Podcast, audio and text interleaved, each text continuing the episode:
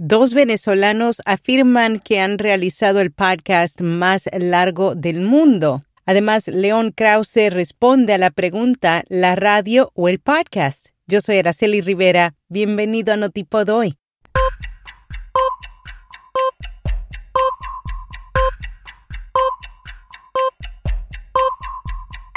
Notipod hoy un resumen diario de las tendencias del podcasting. Hindenburg te invita al webinar Introducción a la edición de podcast este 9 de agosto. El evento de una hora está diseñado para equiparte con el conocimiento técnico básico de cómo grabar, editar y publicar un segmento de audio en los formatos narrativos más populares de la actualidad.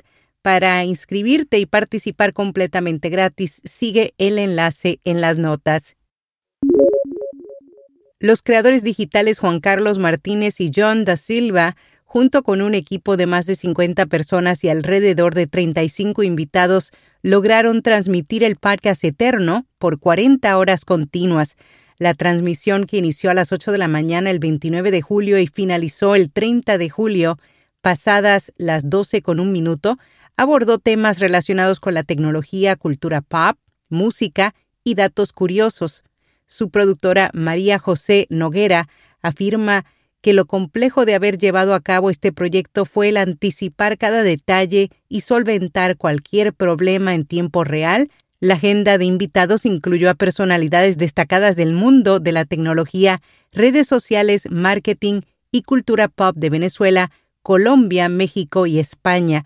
Sus conductores afirmaron que la importancia del Parque Eterno es poder brindar información con entretenimiento al público.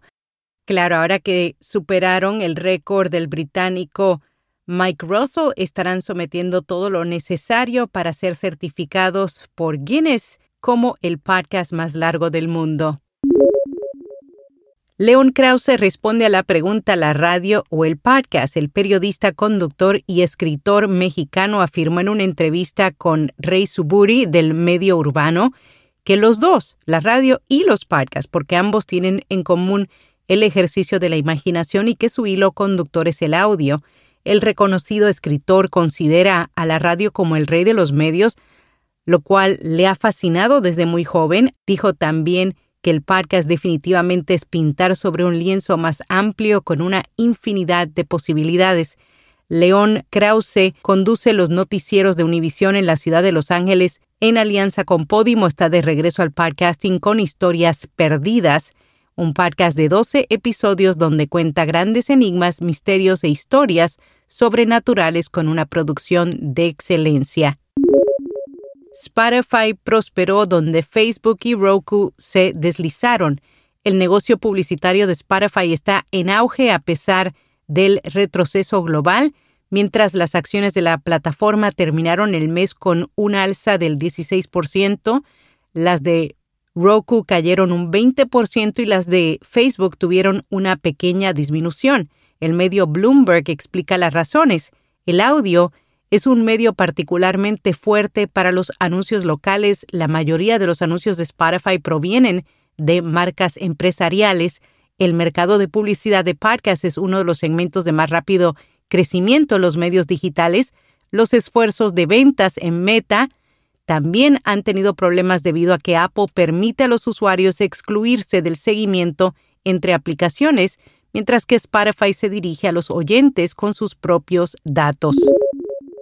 Con rss.com obtienes todo lo que necesitas para alojar un podcast, almacenamiento de audio ilimitado, distribución automática a los principales directorios, soluciones para patrocinio, análisis de multiplataforma, un sitio web gratuito y más, cámbiate hoy y obtendrás seis meses gratis. Jonathan Katz acusa al youtuber Jesse Cox de utilizar información de su libro Gangsters del Capitalismo en su podcast sobre Smedley Butler. Pese a que Katz denunció el plagio por Twitter, la única respuesta que obtuvo de Cox es que nunca había oído hablar de él. En los últimos cinco años, la audiencia global de la radio en España ha perdido más de seis puntos de penetración, lo que equivale a que más de un millón de oyentes la han abandonado. Según el consultor y formador Gorka Sumeta, el sector, lejos de preocuparse por esta tendencia descendente, no hace más que intentar robarle la audiencia a la competencia.